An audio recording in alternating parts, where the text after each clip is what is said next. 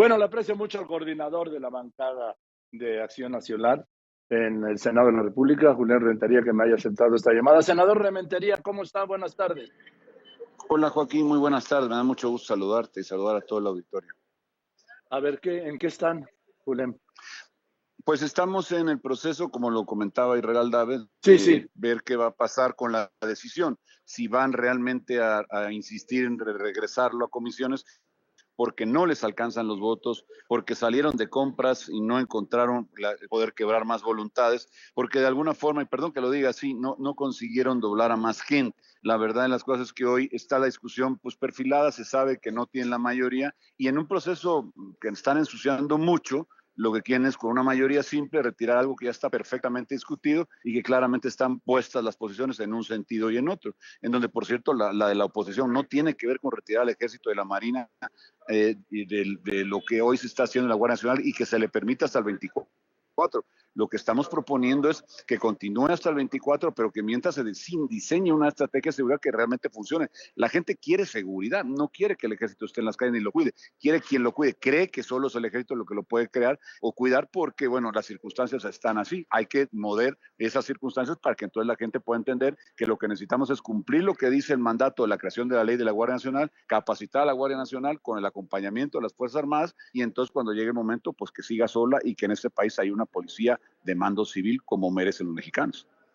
Ahora, Julián, es un hecho que mayoritariamente la sociedad mexicana, los mexicanos, pues, para no hablar de la sociedad mexicana, los mexicanos hartos de la inseguridad, mayoritariamente están a favor de que el ejército haga funciones de seguridad pública. ¿Por qué? Pues porque estamos en unos niveles no vistos de inseguridad.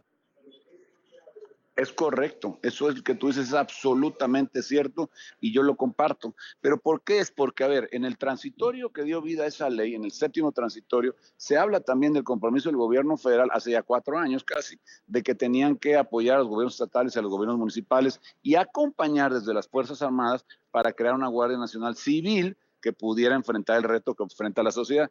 Y claro que la gente, y yo también, y seguramente tú, Joaquín, y todos, oye, si no me da la seguridad a alguien, pues que me la dé el que me la pueda dar. Y si ese es el ejército, pues bienvenido. Y si la propuesta mañosa que hace el presidente de decir, oye, que la oposición no quiere que el ejército siga ayudando, bueno, pues entonces la gente dice, pues no, no quiero, sí quiero que me siga ayudando porque la seguridad, yo lo que quiero pero no creo que haya en la población la sensación de que tiene que ser sí o sí el ejército. Lo que tiene que ser es alguien que le garantice eso y piensa el ciudadano común, porque además el ejército está bien prestigiado. Yo, Julen Rementería, lo reconozco y, el, y la Armada de México también, que son instituciones que hay que cuidar, que hay que prestigiar y que hay que seguir fortaleciendo, pero no por la vía de ponerlas en riesgo en labores que no le tocan. Por lo tanto, cuando dices, oye, ¿quieres que se retire el ejército? Pues la gente dice, no, pues claro que no, porque lo que quiero es seguridad, no quiero que me pongan en riesgo, pero porque no hay otra alternativa. Si hubiera otra alternativa y la gente lo que quiere es seguridad, pues yo no veo por qué no estaría de acuerdo.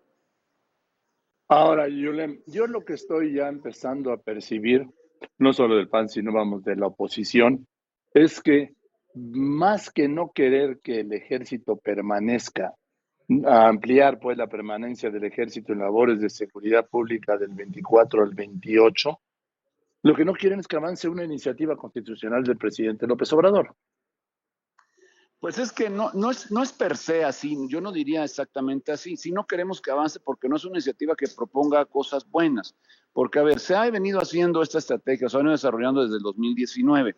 Desde que se dijo va la Guardia Nacional, por unanimidad la aprobamos, dijimos los cinco años adelante. En, diciembre del 19. Correcto. Y hasta, bueno, en diciembre del 19, los años que han transcurrido para acá.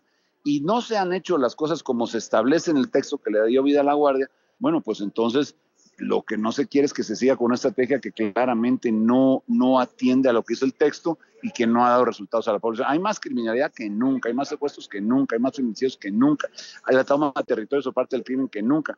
Bueno, entonces, ¿por qué vamos a seguir haciendo lo mismo por cuatro años más cuando no funcionado? Revisemos pues qué se quiere hacer, cómo se tienen que hacer las cosas y adelante. De hecho, había ya una propuesta, nos juntamos los ocho coordinadores de los grupos parlamentarios del Senado, la totalidad para revisar la posibilidad de analizar la, estrategia de seguridad. El grupo mayoritario Morena, la mayoría de los senadores, incluso contrarios al líder de su mayoría, dijeron no, no le toquemos una coma, no la revisemos. pues ¿de qué estamos hablando?